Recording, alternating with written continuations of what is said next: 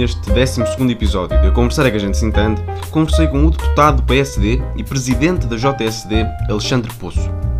Conversamos sobre o papel das juventudes partidárias na afirmação das novas gerações na política nacional. Falamos também sobre as perspectivas da direita portuguesa e sobre os problemas estruturais do país na ótica de dois jovens. Concordamos na vasta maioria dos temas, mas isso não tornou a conversa menos interessante, bem pelo contrário. Foi uma conversa muito estimulante e por isso espero que gostem.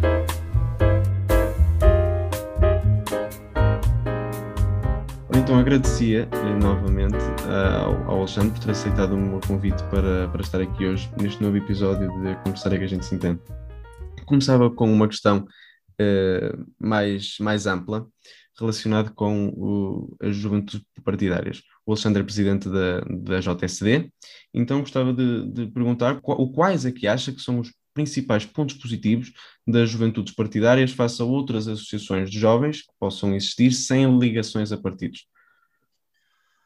Olha, antes de mais, José, quero, quero agradecer-te pelo, pelo, pelo convite, é um gosto estar aqui. Um, é uma pergunta que várias vezes me colocam, ou seja, qual é a vantagem ou qual é o benefício das juventudes partidárias, uh, sendo eu militante de uma, com muito orgulho, uh, e digo muitas vezes, tenho muito orgulho em, em, fazer política, tenho muito orgulho em ser militante de uma juventude partidária e tenho também muito orgulho em, uh, com a minha participação cívica e política através de uma juventude partidária, conseguir lutar por algumas causas que considero que são importantes e que, são, uh, e que têm um impacto positivo na vida, em primeiro lugar, das novas gerações e, uh, em segundo lugar, mas não menos importante, na, na, vida da comunidade em que vivemos e na vida do nosso país como um todo.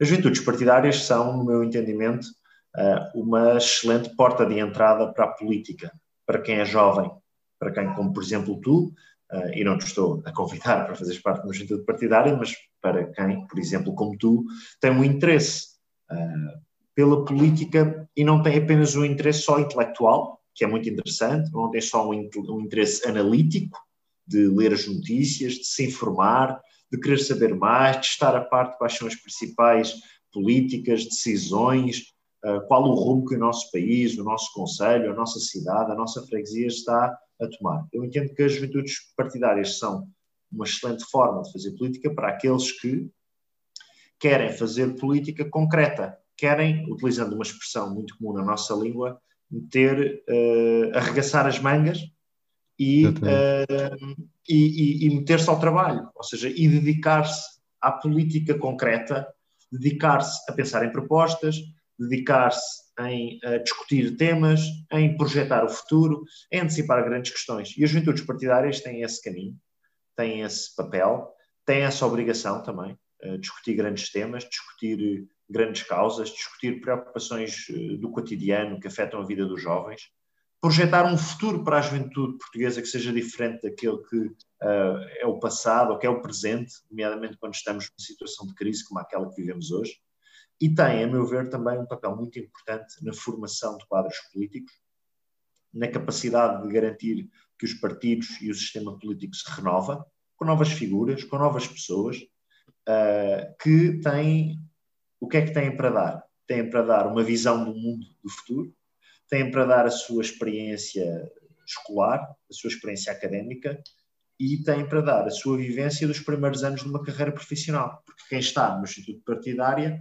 está mais ou menos neste intervalo da sua vida. Ou está a estudar, no ensino secundário, no ensino superior, a tirar o seu curso, ou já está na vida profissional. E, portanto, tem uma visão nova, fresca, renovada daquilo que deve ser a nossa organização. E por isso, a nossa organização enquanto, enquanto, enquanto comunidade. E por isso entendo que as juventudes partidárias, além daquilo que já disse, de antecipar temas do futuro, discutir temas importantes para a juventude portuguesa, atender aos seus principais anseios, problemas, dificuldades e desafios, têm também este papel de formar pessoas no mesmo contexto etário, ou seja, garantir que se alguém, alguém que tenha, por exemplo, 18 anos, se quer fazer política ativa, arregaçar as mangas, como eu disse há pouco, e trabalhar, fazer política concreta, consegue juntar-se a uma instituição partidária e fazer esse, esse, esse trabalho com as pessoas da sua geração, que estão todos basicamente, ou há um elemento comum a basicamente Sim. todos. Estão num processo de emancipação, estão num processo de procura de, uh, de um bocadinho para a sua vida, estão a terminar os estudos, estão a começar a sua vida, estão à procura de casa e, portanto, eu penso que é importante para o país que existam jovens interessados pela política e que existam jovens que se predispõem a dar algo mais para a comunidade e não ter apenas uh, uma preocupação consigo própria. Cada um de nós, e não é condenável, tem preocupação com a sua vida, com o seu futuro, é legítimo e é normal e é assim, ainda bem que é assim é. Mas também devemos valorizar aqueles que, além de se preocuparem com o seu futuro, têm uma preocupação com, com os outros, com a comunidade e por isso querem fazer política e por isso se juntam a uma juventude partidária, uh, que não é nenhuma escola de crime, que não é nenhuma máfia, que é uma organização política feita de jovens, com um intuito muito forte na política para os jovens e que com isso se formam politicamente, crescem na organização partidária que escolhem e depois fazem o seu caminho, uh, ora, ora numa ótica mais local, ora numa ótica mais uh, nacional ou europeia. Sim, falava, e muitas vezes as, as juventudes partidárias têm, têm, às vezes, têm mau nome, ou as pessoas já julgam que, têm, que, têm, que, são, que são uma escola, como disse, escola de crime, mas uh, as juventudes partidárias não podem servir, a partir de certo ponto, como um, um sítio para se contagiar de algo, dos vícios mais negativos que, que, a, que, a, política tem, ou que a política partidária tem, de, desde, desde muito jovem. A nossa, a nossa geração e as gerações mais novas, uh, que idade é que tens, José? 16. 16, porque eu tenho 28, portanto sou uns aninhos mais velho do que tu. Juntei-me à JSD com mais de um ano do que tu tens, com 17, uh, ah, e não sinto que me tenha juntado a uma organização de malfeitores. um grupo de pessoas que querem o mal dos seus concidadãos ou que querem utilizar a política para fins menos próprios ou fins infelizes. Penso e acredito nisso. Me juntei a uma organização que, ah, de pessoas que se interessam pela política, que querem fazer a política concreta e que querem, com o seu contributo, transformar a sociedade para melhor e que querem dar um contributo para a democracia, para a república, para o nosso país, para a vida das pessoas. Uh, e por isso, entendendo as críticas, entendo as críticas que são feitas. Ou seja, não sou daquelas pessoas que dizem, não, não há nada de errado. É claro, há sempre. Claro. Onde há pessoas, onde há humanos, há uh, dados mais errados. E há situações que, como é óbvio, uh, podem envergonhar uma juventude partidária. Aquilo que nós temos de procurar fazer sempre é nortear as nossas escolhas pelo mérito, nortear a nossa ação política pelo trabalho, pela honestidade, pela verdade, pela transparência e, e garantir que, enquanto estamos a fazer política, e neste caso, enquanto estamos, por exemplo, na, na juventude, na juventude social-democrata, estamos a garantir que o melhor que a nossa geração tem para dar está a ser materializado e que está a ser materializado em pensamento, em políticas e em contributos para os partidos. E por isso vejo como uma forma positiva de influenciar os partidos a melhorar aquilo que menos bom têm uh, e, claro, e a aprender também com aquilo que há de bom nos partidos e com aquilo que se pode aprender com as pessoas mais velhas. Até porque não concebo uma sociedade onde só existam ou só jovens ou só mais velhos. Concebo uma sociedade onde existam todos, de todas as origens, uh, territoriais, uh, socioeconómicas e por, sociais e por isso culturais e por isso concebo as juventudes partidárias como uma porta de entrada para pessoas que querem fazer política e com isso ajudam a renovar o sistema, ajudam a refrescar o sistema. E também não sou daqueles que acham que nós podemos julgar uma, uma floresta inteira por duas ou três árvores, claro. porque, uh, porque senão então nada sobra. Não? É? Ou seja, se eu quiser colocar aqui um, um anátema, ou quiser colocar aqui uma, uma descrição negativa, um preconceito sobre tudo, então tudo pode ser criticado e depois não fica nada. Ou seja, e eu penso que quem está no juventude partidária deve é pautar a sua ação, a sua atividade política, por um comportamento que permita uh, que a sua juventude partidária, e no fim do dia, as juventudes partidárias no todo e a política no seu todo são mais bem vistas pelos nossos concidadãos.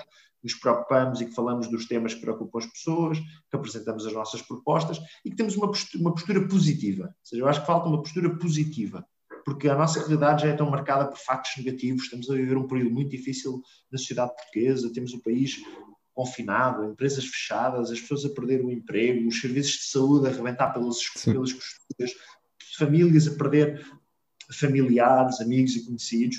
E eu penso que este também é um tempo de nós valorizarmos a política e de não termos, e é algo que terminava com este ponto, é algo que, que muitas vezes acontece nestas discussões, que é assim.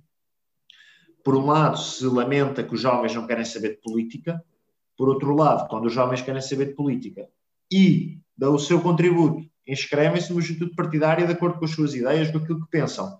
A partir desse dia, apesar de lamentarmos que os jovens não querem saber da política, passam a ser uns malfeitores, uns tipos que andam à procura de, de um lugar ao sol, querem subir na vida uh, e que são os incapazes que não sabem fazer mais nada. Ora, eu acredito que não é assim. A realidade que conheço não demonstra que isto seja verdade. Uh, eu conheço pessoas e conheci pessoas na JST de todo lado do país e conheço as pessoas de todo lado do país da JST que uh, têm excelentes percursos académicos, têm excelentes percursos profissionais, no tempo em que já estão a trabalhar. Sim. Uh, e que são pessoas com, que estão a lançar-se e a iniciar carreiras muito promissoras na sua área de formação, no seu percurso profissional, mas que também têm uma preocupação com a política, com a causa pública, com, com, com, a, com a, República, com a nossa organização Sim. enquanto sociedade, e por isso, não, ou seja, não o faço por função, não o faço, ok, o Alexandre apresenta a JST, portanto é normal que venha aqui defender de uma forma muito corporativa a classe, ou que venha aqui defender a sua organização. Não, eu defendo a realidade que conheço. E sim, há casos negativos, sempre houve, há situações. Agora, aquilo que nós temos de garantir é que essas situações, para já, que são reduzidas ao mínimo, que não, que não mancham no futuro a nossa ação e que no presente aquilo que nós temos para apresentar são pessoas com valor, pessoas com valente, uh, raparigas e rapazes de uma idade nova, que têm, como tu, 16, 18, 28, como eu, 24, 23, 20, que uh, querem fazer política, que gostam, que se interessam e que olham para a política como algo positivo. Eu gosto muito de dizer, a política é a atividade mais nobre que nós podemos desempenhar em sociedade. E tenho esta visão na minha cabeça, aconteça o que acontecer. Eu acredito que a política se for uma política séria, se for uma política por causas, por temas, por preocupações, que muda a vida das pessoas, que melhora a sua vida, que melhora o projeto de vida de cada um, a política pode ser verdadeiramente transformadora e pode ser verdadeiramente positiva para todos.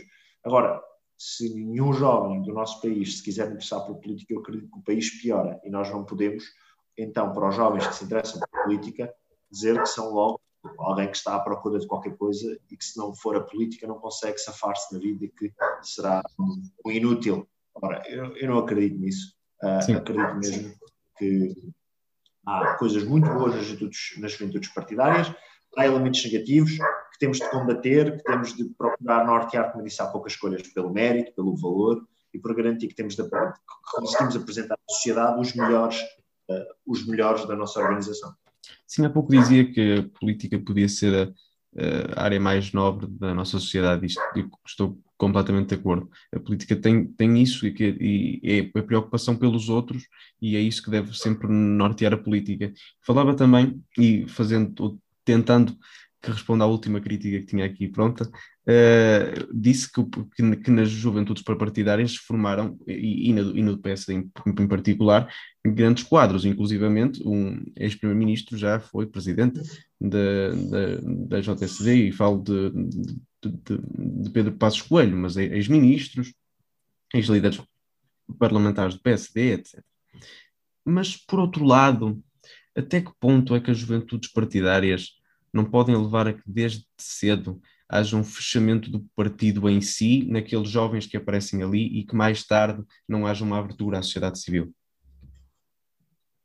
Os partidos devem valorizar os seus, os seus quadros. E os quadros também devem dar, ou seja, é um caminho mútuo. Os partidos devem olhar para os quadros que têm, para as pessoas que os compõem, perceber onde é que estão os melhores e projetar esses melhores para a sociedade.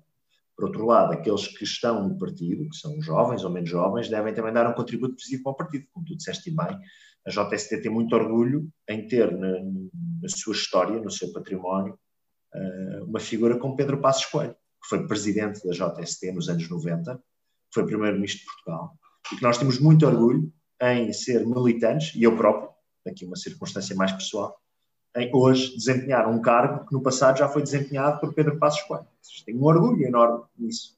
Uh, e por isso os partidos devem valorizar os seus jovens devem permitir também que os seus jovens consigam trazer mais jovens e que uh, uh, os jovens do partido, neste caso a estrutura do partido que está, obviamente, afeta a juventude, que é a sua juventude partidária, consegue ter a autonomia, a irreverência, a liberdade, liberdade de pensamento, de escolha, de opinião, de dizer aquilo que pensa, de defender as causas que defende, para garantir que conseguimos trazer mais, mais jovens para a política. Portanto, eu não vejo que haja um fechamento. Vejo, como é óbvio, é de que o partido, se tiver jovens, por exemplo, o PSD tem vários jovens destacados, uh, autarcas, deputados, tem uh, os quadros da JSD em todo o nível, conselhos, nos distritos, a nível nacional. É normal que o PSD projete estes seus quadros. Mas isto não limita em nada a capacidade que o nosso partido tem, que os outros partidos têm, de trazer mais jovens independentes. Há casos disso, há casos disso, de jovens que uh, se juntaram ao, ao, ao, partido. O que acontece muitas vezes é que os jovens que se juntam ao partido, querem fazer parte do partido, depois percebem que há um interesse enorme em fazer política na juventude partidária, fazer política com os seus da sua geração, batalhar por causas da sua geração e ter um papel positivo naquilo que é a construção das políticas de futuro do nosso país. Ora, eu entendo que isto não contribui em nada para o fechamento. Os partidos devem, como é, fazer um esforço para se abrir. As estruturas que nós temos hoje partidárias estão uh, muito caducas, estão muito já antigas, a sua organização é muito até se calhar desadequada face aos tempos que vivemos, digitais. Temos de uh, conseguir mudar isto tudo. Uh, mudar não é fazer uma revolução uh, em que se substitui estes partidos pelos outros. Eu acredito que um partido como o PSD é um partido importante para a democracia. Mas internamente e na relação que temos com a sociedade, ah, nós temos um caminho enorme para fazer para abrir mais o partido para garantir que as pessoas olhem para os partidos, como eu disse há pouco, de uma forma positiva e não como olhar para um partido e ver um, um grupo de malfeitores. Uh, e por isso precisamos de ter essa abertura, que é uma abertura que nós temos, por exemplo, quando eu decido uh, ter pessoas que não têm afiliação partidária nas equipas que trabalham, por exemplo, com a Comissão Política Nacional da JSD. Há pessoas que estão a contribuir para, para a JSD que não têm afiliação partidária, que são os chamados independentes.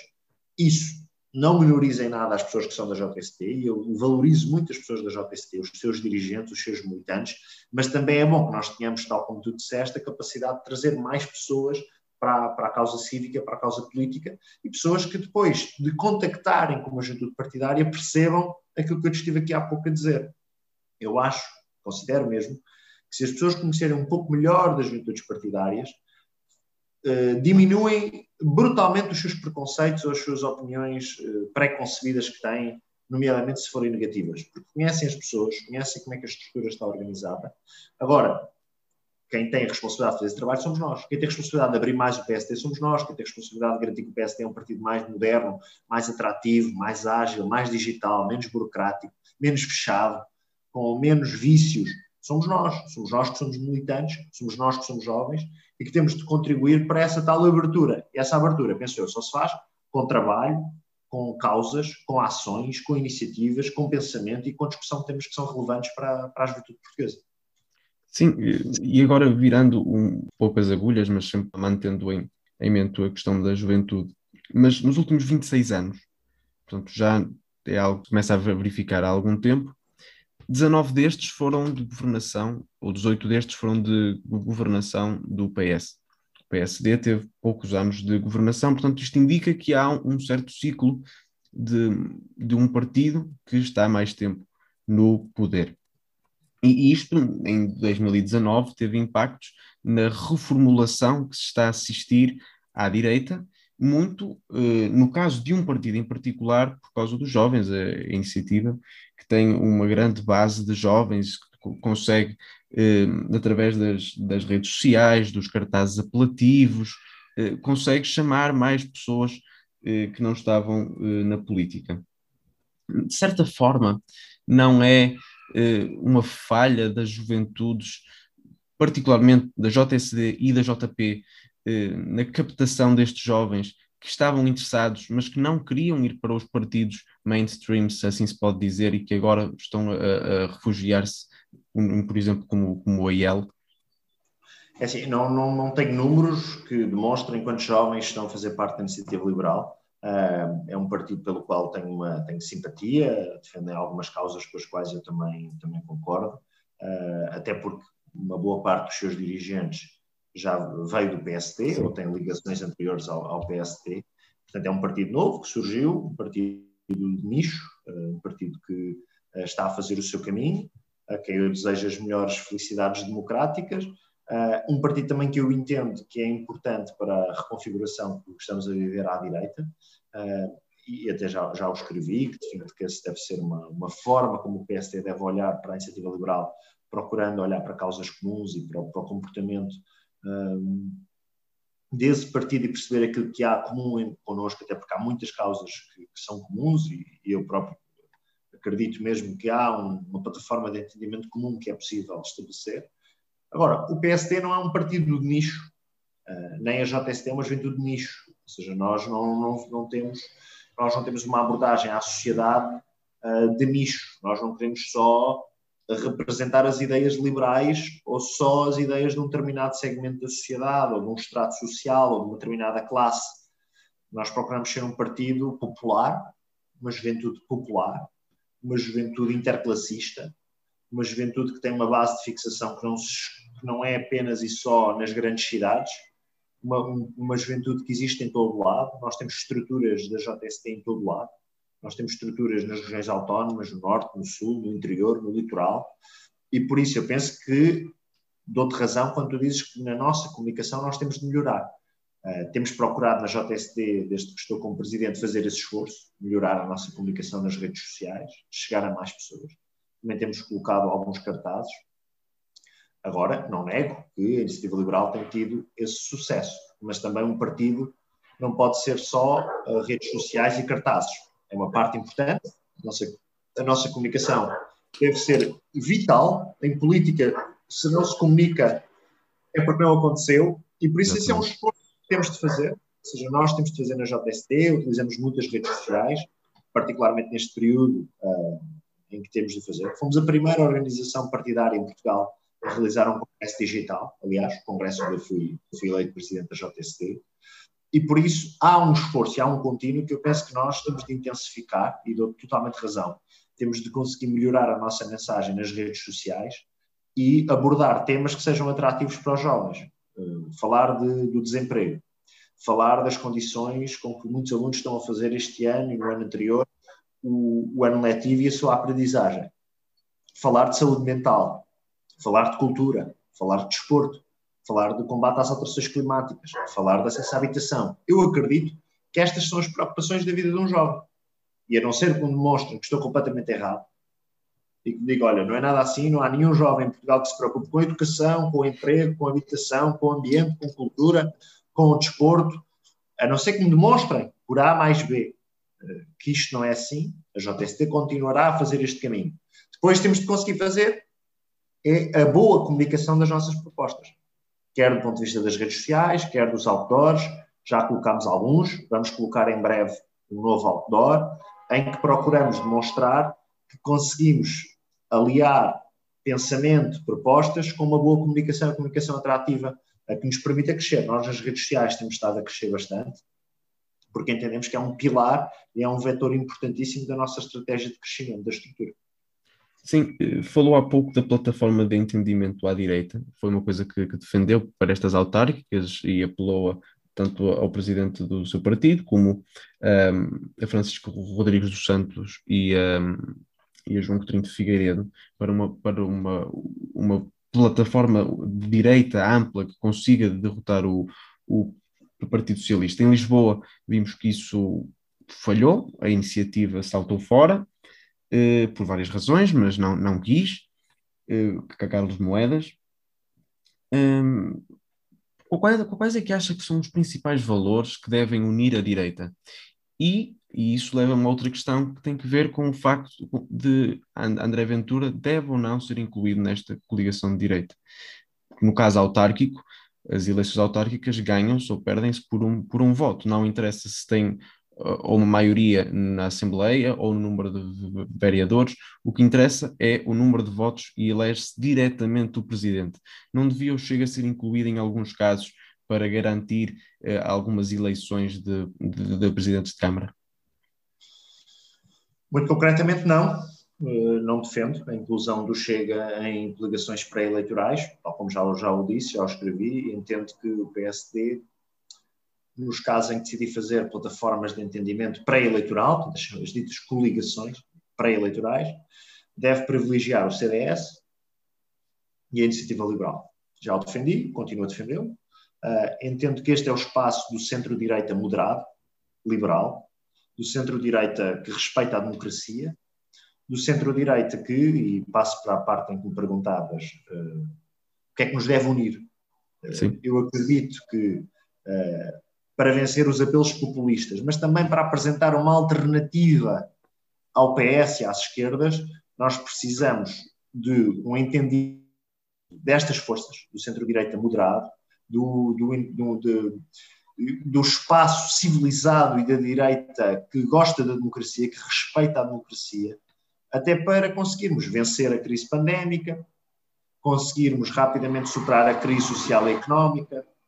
Precisamos, acima de tudo, de políticas que nos façam convergir com a União Europeia, que permitam ao país ter uma economia uh, mais forte, uma economia mais competitiva, que garanta às pessoas um emprego melhor remunerado, que o país tenha um Estado mais moderno, mais digital, adaptado aos desafios, aos desafios do presente, que se permitam diminuir as injustiças eh, sociais, a desigualdade, a pobreza, e que se consiga ter em Portugal um elevador social, que é algo que a esquerda nunca se preocupa. A esquerda nunca se preocupa muito se as pessoas conseguem ou não conseguem subir na vida.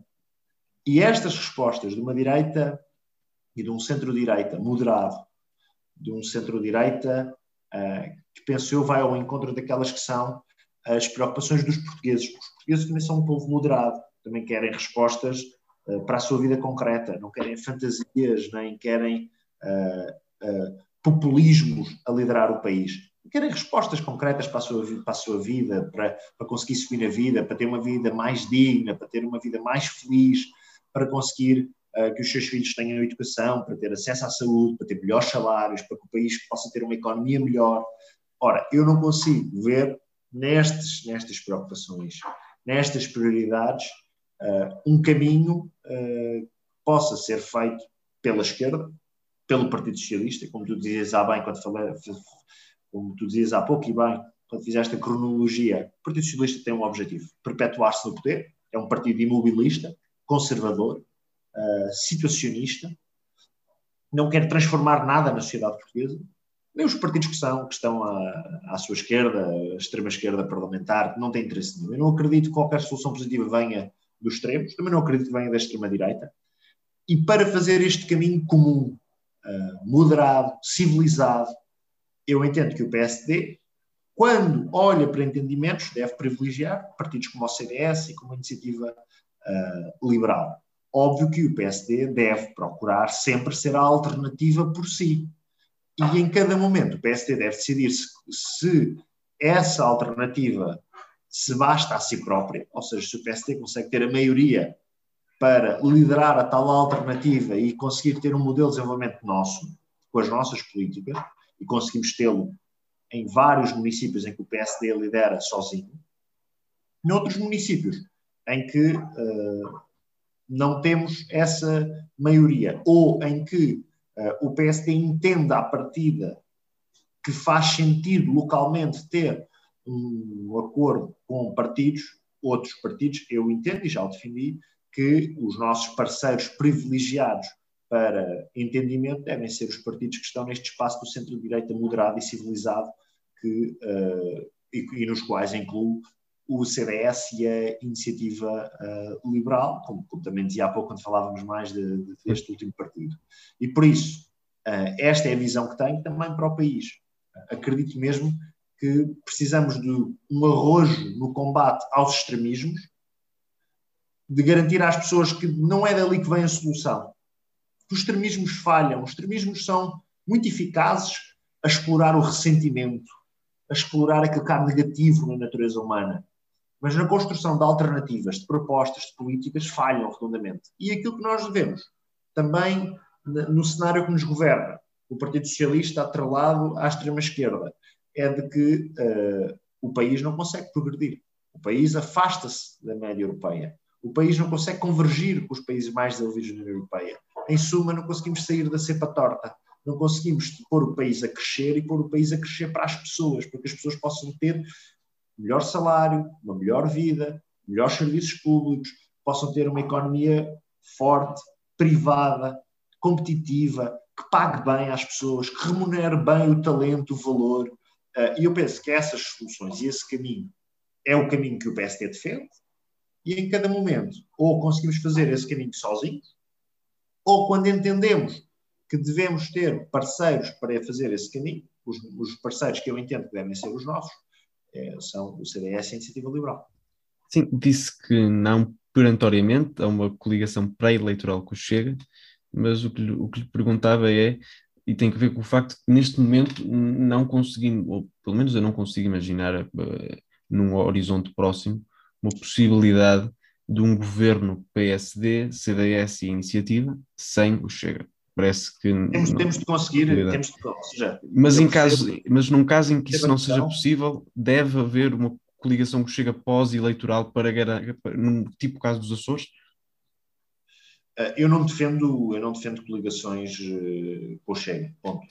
Não defendo coligações com o Chega.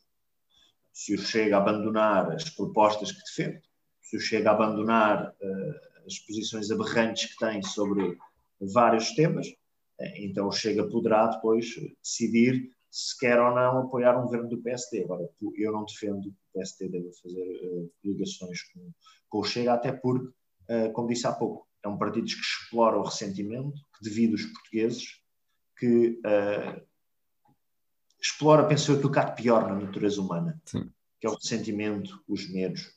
Uh, e, portanto, a não ser que o Chega mude muito e passe a ser algo que, que não é hoje, que é um partido radical, populista, de extrema-direita, eu penso mesmo que uh, o PSD deve privilegiar o contacto, com, o contacto e a formação de alianças com os partidos moderados do centro-direita, como é o caso do, do CDS e da Iniciativa Liberal. Sim, não pegando no caso dos Açores, porque eu já, já o disse em episódios anteriores e acho que o caso dos Açores foi um, foi um caso mal estudado, porque não era preciso fazer um acordo com o Chega, bastava dizer ou apoiam um PSD ou então dão o, o governo ao PS, mas pode haver casos em que, em que assim não Esse seria. é um caminho, sim, esse é um caminho. Sim, mas pode haver casos em que assim não, não esse seria. É um esse, é, esse, é um caminho, confrontar o Chega uh, com essa possibilidade, como tu dizias e bem, ou seja, ou permite que um governo PSD de centro-direita entre a governar, ou permite que a esquerda governe. É Sim, mas pode haver também a possibilidade de ser o PSD em que tem que, em que, tem que escolher ou faz um acordo com o Chega ou dá o, o poder ao PS novamente. Aí, na sua opinião, dever ser. Eu não acredito, eu não acredito, eu não acredito em inevitabilidades. No, em inevitabilidades não acredito mesmo. Ah, e, portanto, eu penso que o PSD deve ter como preocupação a formação de uma alternativa ao Partido Socialista, sozinho. Quando não consegue sozinho, deve procurar essa alternativa com os partidos moderados à nossa, à nossa direita. E eu entendo que esses partidos moderados são o CDS uh, e o Liberal. Quando foi eleito presidente da JSD, foi eleito contra a deputada Sofia Matos, que tinha sido apoiante de Rui Rio. O Alexandre não foi apoiante, apoiou a alternativa. O que, eu, o que eu lhe pergunto é: acha que a estratégia do atual PSD centrista eh, não proporcionou o aparecimento de partidos à sua direita, de pessoas que saíram do PSD, o caso do Chega, da Aliança e da Iniciativa? É assim, este não é o, este não é o momento para, para, ou seja, para estar a, a fazer essa, essa avaliação. A avaliação das lideranças faz em, faz em congresso, faz quando há eleições. O PSD neste momento não há eleições a JST tem, tem de contribuir para garantir que o PSD é alternativa e garantir que o PSD apresenta uma alternativa ao país, uma alternativa ao socialismo e uma alternativa ao Partido Socialista liderado por António Costa. Eu entendo que o PSD deve ter o posicionamento claro, ser um partido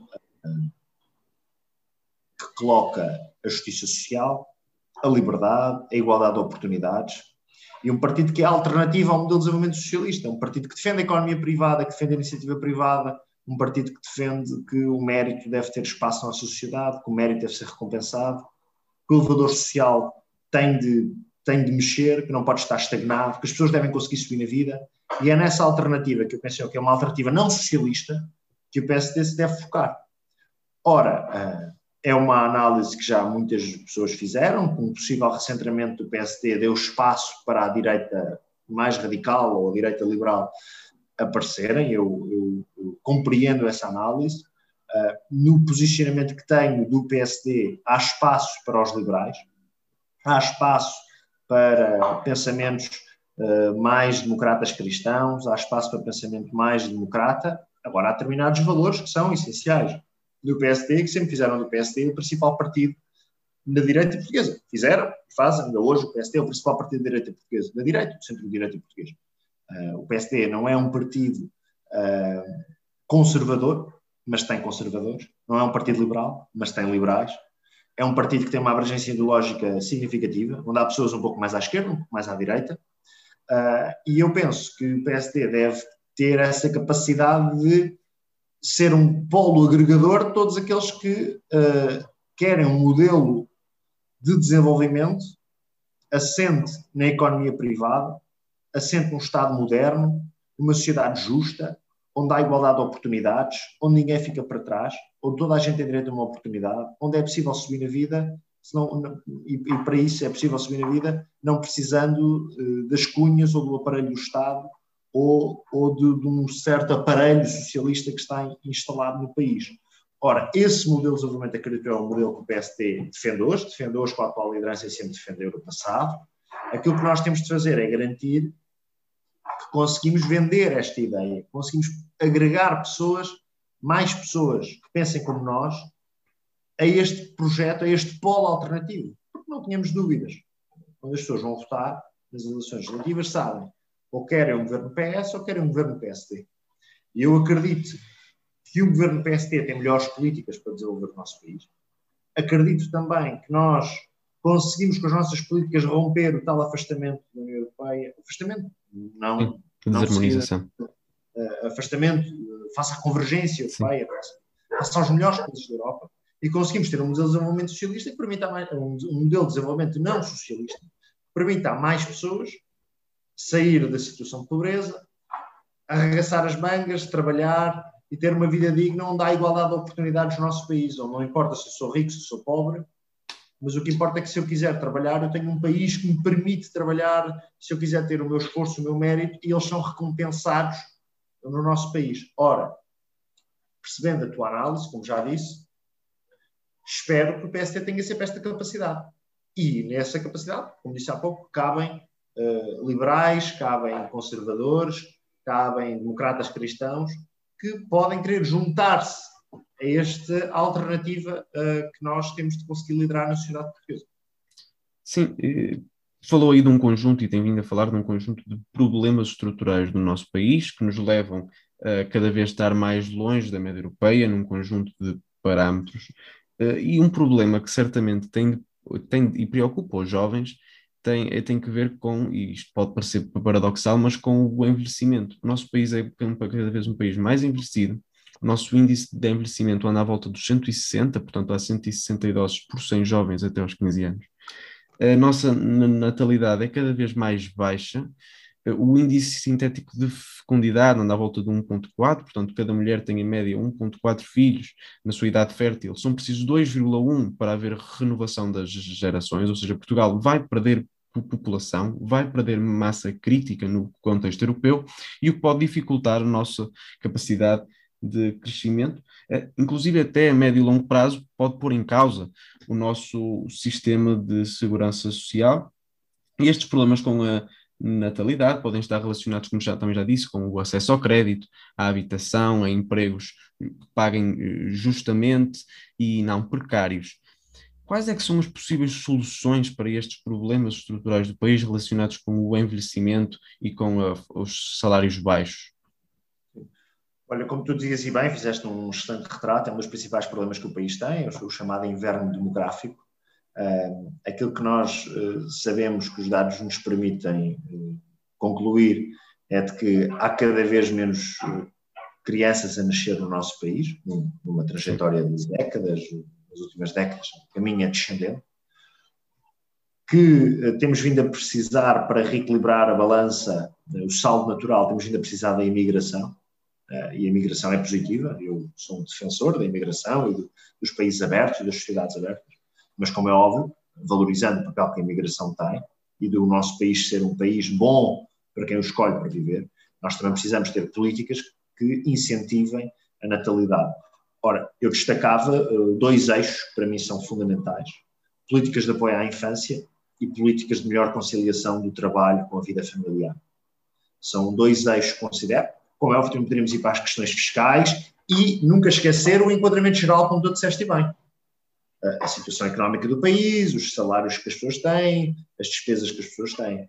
Mas eu destacava, por exemplo, áreas muito importantes como as políticas de apoio à infância, nomeadamente, por exemplo, o acesso à rede de creches, nomeadamente com uh, os primeiros anos de vida e com a necessidade do país ter uma política muito forte uh, de valorizar a infância e de garantir que para, para quem escolhe uh, ser mãe ou ser pai tem uma comunidade que protege e que valoriza esse facto e que por isso dá respostas, por exemplo, ao nível de uma rede de creche universal onde todas as pessoas possam ter direito, mas por outro lado, além destas, destas medidas de apoio à infância e de apoio à família, precisamos também de melhores políticas de conciliação entre a vida laboral uh, e a vida familiar. Eu acredito que a nossa geração vai ser um dos drives da nossa vida. Vai ser uma das áreas em que a nossa geração mais vai conseguir alterar, porque nós próprios já exigimos aos empregadores, já exigimos às empresas uh, uh, coisas que os nossos pais, os nossos avós não, não, não, não exigiram. Veja-se agora a nova dinâmica do teletrabalho, tem, factos, tem fatores positivos, tem fatores altamente tem fatores negativos. Precisamos de enquadrar melhor legalmente e precisamos de garantir que o país se tiver uma economia em que o teletrabalho passa a ter um peso maior no trabalho, esse teletrabalho tem direitos, é uh, sinónimo de bem-estar para os trabalhadores e é sinónimo de progresso para o país, de competitividade para as nossas empresas e que melhoramos todos com esse teletrabalho, uh, que é uma área que hoje está uh, a ser. está muito em voga, está em voga fruto da realidade que estamos a viver, mas eu acredito que nós, no âmbito das políticas de natalidade, precisamos de olhar, como é óbvio, para a dimensão global do país, para o facto do país não conseguir ser aquilo que, se calhar, no tempo dos nossos pais, se aspirou a que o país fosse, mas também, depois precisa, também precisamos de políticas concretas, nomeadamente nos casos da infância, nomeadamente no apoio à família e, nomeadamente, no, uh, na conciliação que tem de ter bem-estar que tem de ter respeito, que tem de ter direitos entre aquela que é a vida laboral e a vida uh, familiar e o projeto de vida que cada um escolhe. Eu acredito mesmo que na nossa geração, nós que estamos a experienciar uma nova forma e olhamos para estes fenómenos, para, para a forma como estamos a mercado de trabalho de forma mais crítica, não aceitando algumas situações, privilegiando uma melhor articulação entre a vida laboral e a vida pessoal e familiar e a nossa vida social, eu acredito que será um impulso positivo para as tais mudanças que nós precisamos, para garantir que há um contexto em que quem quer ser pai, em que quem quer ser mãe, uh, pode fazê-lo em Portugal e pode fazê-lo com alegria, com esperança. Uh, ter um filho não é sinónimo de um conjunto enorme de problemas que vamos ter, porque o país não valoriza quem cá nasce.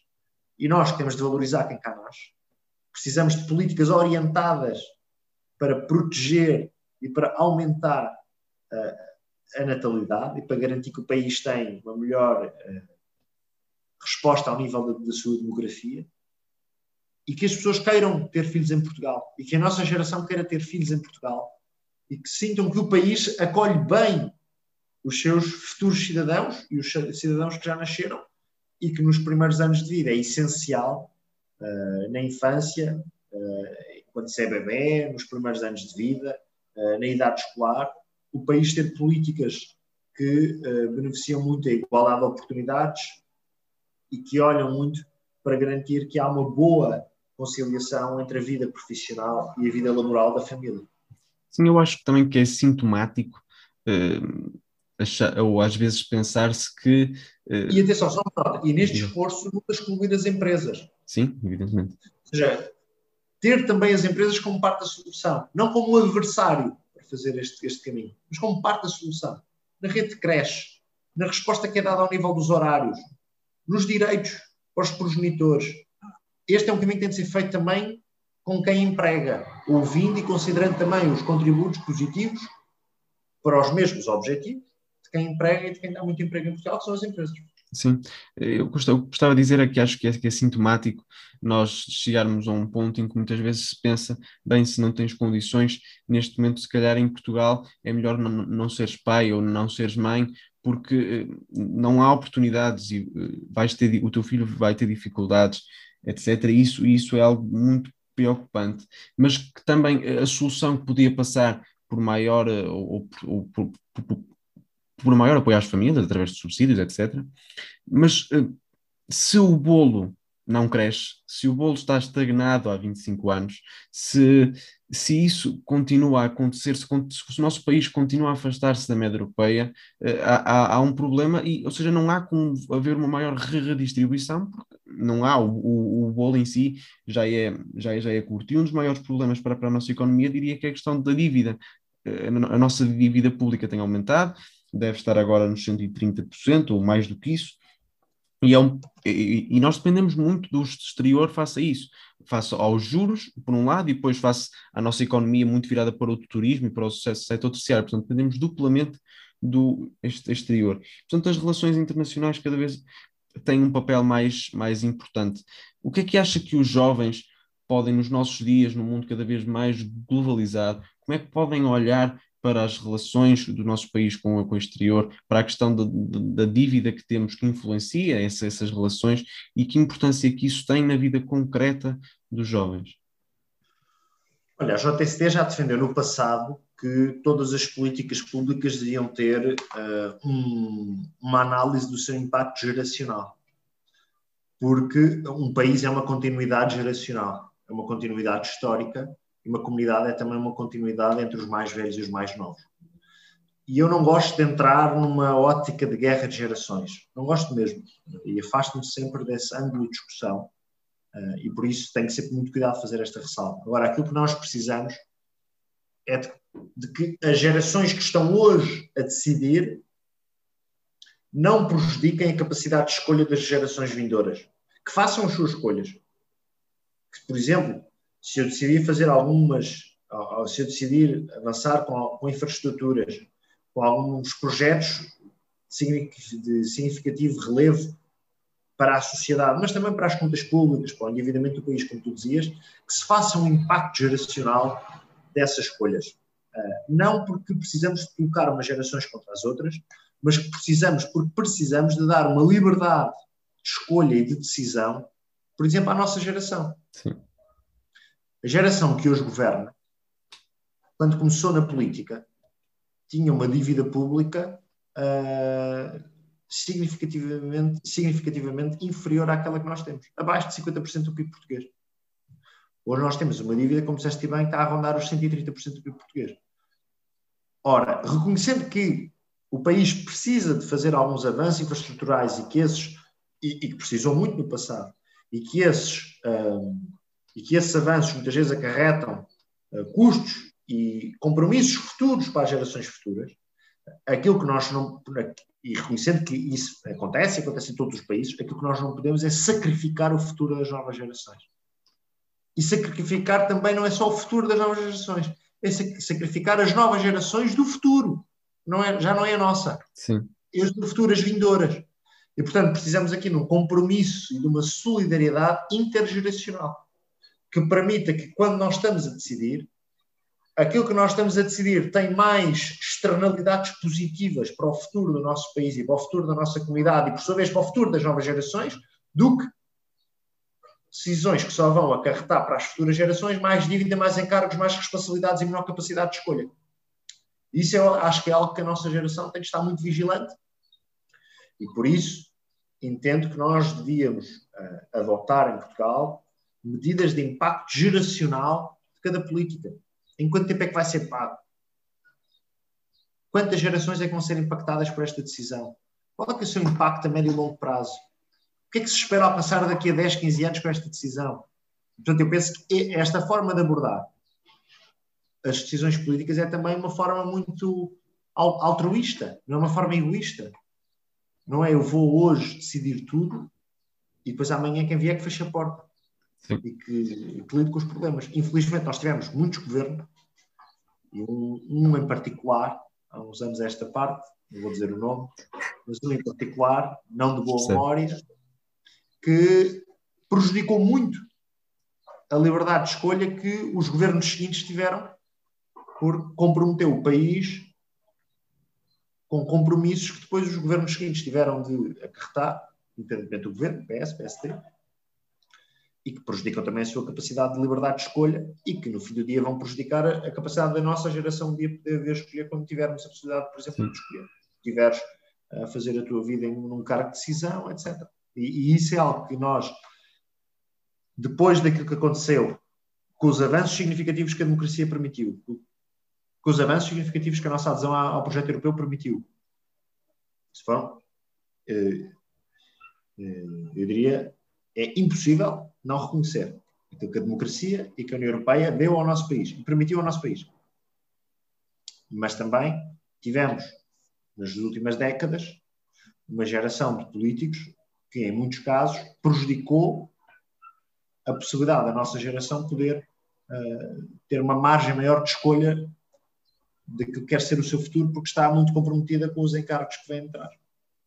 Sim, e certamente algo que varia muito as possibilidades ou a possibilidade de crescimento de uma, de uma, de uma geração tem que ver com a sua educação. Eu também tenho abordado sempre em todos os, os episódios. E a educação em Portugal tem vários, uh, vários problemas. Um mais relacionado com a atualidade e que certamente tem muito impacto. Nós somos, somos os países da Europa que tiveram as, as escolas mais tempo fechadas e, portanto, é, o método de ensino não presencial não é igual, não, nós estamos a ter esta conversa por, por via de digital, mas aprender por, uh, por, por, pelo, pelo Zoom ou pelo, ou pelo Teams ou por onde for, não é igual a estar numa sala de aula. Isto tem impactos ainda mais nos jovens, ou ainda mais jovens que eu, nos, nos, nas crianças do, ou os infantários, do primeiro ciclo, exatamente, e que estão agora a voltar à, à escola, mas que eh, têm um impacto na sua capacidade de aprendizagem. As crianças saíram da escola em março e só voltaram em setembro, porque as férias também são um tempo de, de perda de capacidades. E, portanto, eh, temos aqui isto aliado aos problemas estruturais que a nossa educação já tem, como por exemplo a questão da segregação que existe na, escolha das escolas relacionada com as moradas, a questão de uma constante mudança de metas curriculares que aconteceu no governo anterior e agora neste governo PS outra vez uma nova mudança de, de, de, de políticas que faz com que jovens como eu, que apanhei os dois governos enquanto estava na escola, eh, tive, que, tive mudanças das médias curriculares enquanto eu estava no meu, dentro de, um ciclo dentro da, da, escola. E, portanto, isso tem impactos muito nefastos. Uh, isso está relacionado também com a questão do elevador social, que já abordou. Uh, é certamente uma preocupação da, direita e tenho feito também, tenho falado sempre sobre isto. Em Portugal são precisas cinco gerações para uma família de baixos rendimentos atingir os rendimentos médios. Isto é imenso e deve, e deve já, preocupar já várias vezes Já várias vezes falei isso, inclusive aqui na Assembleia da República, em que já fiz até um discurso sobre isso. Aqui em Portugal, em média, são precisas cinco gerações para alguém conseguir sair da pobreza, que é bastante revelador sobre o nosso Sim. elevador social. Sim. Eh, que, que políticas podem ser feitas para aumentar a justiça social, para aumentar a igualdade de oportunidades, porque a escola é, afinal de contas, o elevador social Olha, eu por aí, natureza e por aí, nesse caso, ia para a escola. Eu destacava muito a escola. Uma escola de qualidade, uma escola que não é facilitista, uma escola que compreenda o, cada aluno na sua dimensão total, a sua vertente de aprendizagem, a sua vertente de cidadania, que não esquece e que não. e que também tem em conta o contexto socioeconómico contexto familiar de cada criança, de cada jovem, de cada pré-adolescente, de cada adolescente, mas uma escola que capacita bem, que dá boas ferramentas e que é um ensino de qualidade. Eh, eu não sei se já reparaste, mas em Portugal eh, raramente se discute aprendizagem. A maior Sim. parte das vezes em Portugal a discussão da educação está dominada por sindicatos que só querem discutir questões corporativas. Sim. E mais, nem discutem algo que é importantíssimo para o futuro da profissão uh, professor, que é a questão do, do rejuvenescimento da carreira. Sim, Nós é uma carreira atrativa. Portanto, eu, para. Uh, obviamente, a, a, pergunta é muito vasta. Justiça social, política de justiça social, bom, há várias áreas, temos de ir à saúde, à segurança social, temos de ir à forma como nós tratamos os nossos idosos, à forma como nós tratamos quem está no desemprego, à forma como nós tratamos os mais vulneráveis da nossa sociedade, às pessoas em situação de sem-abrigo, às minorias. Há, há, N forma, mas como falaste do elevador social, eu destacava a escola. Para mim, a escola é o que permite o elevador social crescer. Eu digo, se não fosse a escola, eu hoje não seria deputado, eu não teria trabalhado na empresa onde trabalhei, uh, foi a escola que me permitiu isso. Tendo em conta as minhas origens, foi a escola. A escola, eu estudei em escolas públicas sempre, mas não tenho nada contra o ensino privado. E acho que em Portugal há muitas vezes esta discussão um bocado manicaísta entre o ensino privado e o ensino público, não tem nada. Acho que deve ser incentivado, valorizado, que é uma parte significativa também da resposta educativa do nosso país, que devemos ter atenção às questões, como tu disseste bem, de não permitir guetos educacionais, das pessoas poderem ter maior liberdade de escolha uh, para, para os seus filhos, ter um sistema de ensino altamente competitivo, de qualidade, com as melhores práticas internacionais, que se preocupa muito com o ensino, não passa 99% do tempo, quando é para discutir educação, a discutir os temas dos professores. São muito importantes os professores. Todos nós agradecemos muito o contributo que os professores nos deu, mas nós precisamos é de mais discussão sobre a educação, sobre, sobre aprendizagem, como é que temos a organizar o, o ensino secundário. Ainda faz sentido organizarmos o ensino secundário por áreas.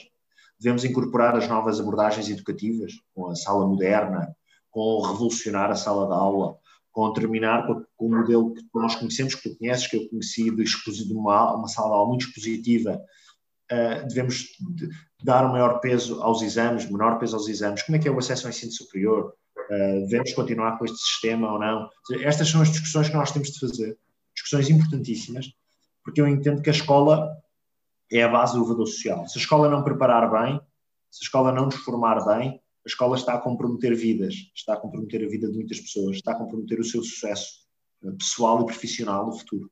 Portanto, acredito eu que uh, um, uma solução do governo diferente deve olhar para a escola não como qualquer projeto de engenharia social, é aquilo que muitas vezes a esquerda gosta de fazer na escola, são projetos de engenharia social, ou de projetos ideológicos sobre a escola, mas olhar para a escola na sua vertente democrática, aberta, onde a aprendizagem é o pilar central de qualquer política educativa e onde é a aprendizagem de crianças, pré-adolescentes, adolescentes e jovens adultos que mais importa e que para isso precisamos de professores valorizados, precisamos de, uma, de professores uh, e de uma carreira profissional atrativa e que nós consigamos uh, garantir, conseguimos rejuvenescer o sistema educativo a partir, a partir de um pilar fundamental, como já disse há pouco, que reforça os professores, mas também garantir que a escola é um espaço de liberdade e de crescimento, é um espaço de combate às desigualdades sociais, igualmente, e que esse combate às desigualdades sociais não se faz por qualquer fetiche ideológico, por qualquer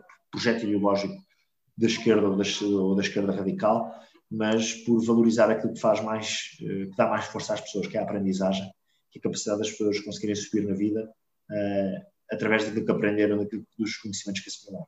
Sempre falou há pouco da questão do envelhecimento dos nossos professores, é um problema grave. Portugal é o segundo país da Europa uh, com os professores mais envelhecidos, uh, tanto no primeiro ciclo do ensino básico, como depois, a partir daí, até ao ensino secundário. Ou seja, por cada, por cada 100 professores com menos de 30 anos, uh, há cerca de 3.300 com mais de 50. Portanto, são números é, é imenso, é, é uma, é uma discrepância muito grande. Isto impossibilita, por exemplo, a questão da renovação do ensino, porque há, há, uma, há uma maior resistência, há uma maior dificuldade, por exemplo, a adaptação aos computadores e à computarização do, do ensino, e depois isso tem, tem impacto no nosso, no nosso, nos nossos números de educação. Portugal ainda tem uh, uma, um número acima da média quanto aos jovens que, que abandonam o ensino secundário sem o 12 ano cerca de 11 jovens em 100.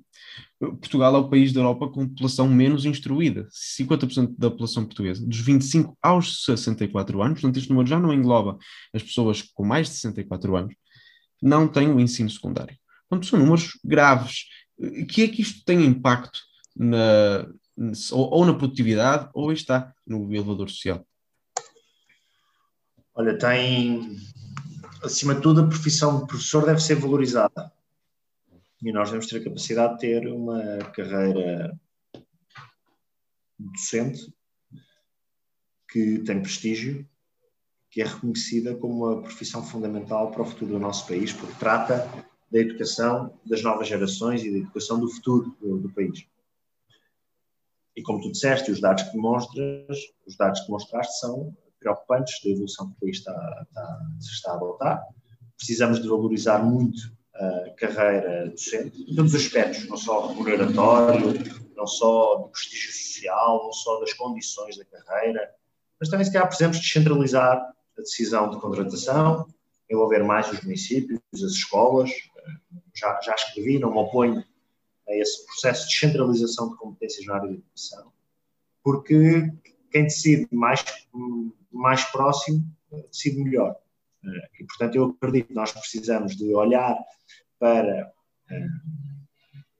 para a situação que descreveste e para, para a realidade como ela é e adotar políticas diferentes. Agora, ignorar o tema como ele tem, sido, tem vindo a ser ignorado não parece o melhor caminho. Fazia agora a, última questão para depois irmos às rubricas, que é uma questão que faço sempre a todos os convidados, que está relacionado exatamente com aquilo que estávamos a falar, que está relacionado com o elevador social. É possível nós temos uma democracia sã, saudável, que se recomende, sem termos um elevador social que funcione na prática? Olha, eu penso que o resultado acaba por ser, não, não, não diria que é a causa única, mas é uma das principais, uma das principais causas desse tal falhanço de desenvolvimento do país, desse tal falhanço das pessoas conseguirem subir na vida, acaba depois por ser uh, o resultado eleitoral das forças populistas, radicais e extremistas. Porque as pessoas deixam de acreditar que os partidos tradicionais, os partidos moderados de centro, conseguem dar uma resposta que lhes permita subir na vida e que permita a transformação da nossa comunidade num espaço em que uh, eu, se trabalhar e eu se me esforçar, consigo subir na vida. Os números relativos aos trabalhadores, às pessoas que, mesmo trabalhando, são pobres, dão-nos um excelente indicador. Pessoas que trabalham, que se esforçam, que pagam os seus impostos e mesmo assim, vivem em situação ou de pobreza ou de quase pobreza. Sim. Isto é, é um falhanço do país. É um falhanço da nossa capacidade de entregar desenvolvimento à população. Uh, e é algo que não cumpre um sonho, um objetivo, quando Portugal se democratizou há quase 50 anos, quando Portugal foi para a União Europeia há mais de 35 anos. E o país, ao fim destas décadas, com os avanços indiscutíveis, e que eu valorizo muito os avanços da democracia, os avanços que o projeto europeu permitiram, é um país onde, como tu dizias há pouco, e bem, e é um dado que trouxeste muito bem a esta nossa conversa, se eu nascer pobre, provavelmente só daqui a cinco gerações é que uh, alguém da minha família consegue subir na vida. Hoje, uma criança que esteja a nascer pobre não consegue subir na vida no espaço de. Não, em princípio, não conseguirá subir na vida. Não conseguirá pôr o elevador social. Algo, por exemplo, para mim, que sou do PSD, não sou socialista, não sou de esquerda, valorizo muito. De nós conseguimos subir na vida, independente de nós nascermos, da família, do berço, do contexto, conseguimos subir na vida, com o nosso esforço, com o nosso trabalho mas porque temos uma sociedade que nos permite subir na vida. Não é uma sociedade em que é um cemitério de talento, de valor, de qualidade, de oportunidades, em que os jovens não têm muitas oportunidades, em que, em que a taxa de desemprego jovem é altíssima. E por isso o valor social é, uh, para mim, o valor social e a incapacidade do país libertar milhões de pessoas da pobreza, porque já falamos de milhões, andaremos ali entre 20% a 40% da nossa população que vivam na pobreza ou próximo dela, 20% a 40% da nossa população. Já são levar milhões de portugueses. É um falhanço do país quando nós não conseguimos, que ao fim de décadas e décadas de democracia e de, de pertença ao projeto europeu, ter um modelo de desenvolvimento que permita às pessoas sair da pobreza. E que, a nível europeu, somos dos países mais pobres da União Europeia. Ora, este, este, é um falhanço uh, da nossa sociedade, um falhanço coletivo, mas é algo que nos deve mobilizar para a ação. Nos deve pensar, então, que políticas é que nós podemos ter na economia, na, na saúde, na educação, na segurança social, no sistema fiscal, para conseguir reverter esta situação. Isto não é uma inevitabilidade. Não está escrito na história dos países do mundo, Portugal vai ser sempre pobre. Isto não, não tem de ser assim. Nós não temos de estar sempre na cauda da Europa. Não tem de ser assim. E a nossa geração, a minha, a tua, que és um pouco mais, mais novo do que eu, temos de ter essa ambição de que um dia Portugal não vai estar no fim de todas as tabelas relacionadas com desenvolvimento e com prosperidade no âmbito da União Europeia. O clube onde nós gostamos de estar é onde queremos estar. É o melhor clube do mundo. Sim. E por isso, obviamente, que é um falhanço. É um falhanço. Sim, eu concordo com aquilo que disse e certamente podemos ter aqui mais uma hora de conversa, mas temos que, que, que acabar. Pedia-lhe então que escolhesse ou que dissesse qual foi o livro que escolheu para, para falar. Olha, uh, não é fácil. Eu sempre gostei muito de ler, uh, mas uh, sempre gostei muito de ler. E, portanto, não é fácil escolher um livro. eu leio muito. Gostava de ler mais, não é óbvio. Mas, olha, vou, vou escolher um livro que li no ano passado, no primeiro confinamento, que se chama A Insustentável Leveza do Ser, de Milan Kundera, que aconselho. É um livro fantástico é um, aliás, é um livro, romance, uh, mítico, emblemático do século XX uh, eh, e que já foi adaptado até para o, para, o, para, o, para o, cinema. É um livro bastante melancólico, uh, às vezes até é um livro com muita amargura, com muita revolta, mas em que através do destino individual também se olha para o destino de um país, de um continente, para o destino de uma civilização. Não quero estar a fazer o chamado spoiler, mas, eh, mas eh, é um livro que, conjugando a vida de algumas pessoas, eh, se trata também da aventura individual e da aventura coletiva através de vários sítios diferentes e com uma escrita fantástica de Milan Kundera, que um dos melhores escritores do século XX eh, mundial. recomendo a todos que puderem ler Insustentável Leveza do Ser. E olhando para trás, quais foram os autores que mais o influenciaram? Quantos posso dizer? Os que quiser. Olha, poderia dizer. Eh, vou começar por dois portugueses, dois clássicos: Camilo Castelo Branco e essa de Queiroz. Uh, Destacava também Orwell, Alexis Tocqueville, um, John Rawls, um, mais. Estes, estes são autores. Kundera, falei há pouco. Dostoevsky, escritor russo, fantástico. Aconselho a todos eu tive indeciso, aliás, posso ter que tive indeciso entre recomendar o Instituição uma vez a terceira ou o Crime e Castigo, Dostoevsky. Dostoevsky. Uh, mas se calhar destacava estes, já são alguns. ah, e há um que também não poderia falhar, Albert Camus. Uh, portanto, destacava, uh, além de dois portugueses, muito importante valorizar sempre a literatura portuguesa, e no Castelo Branco, essa de Queiroz.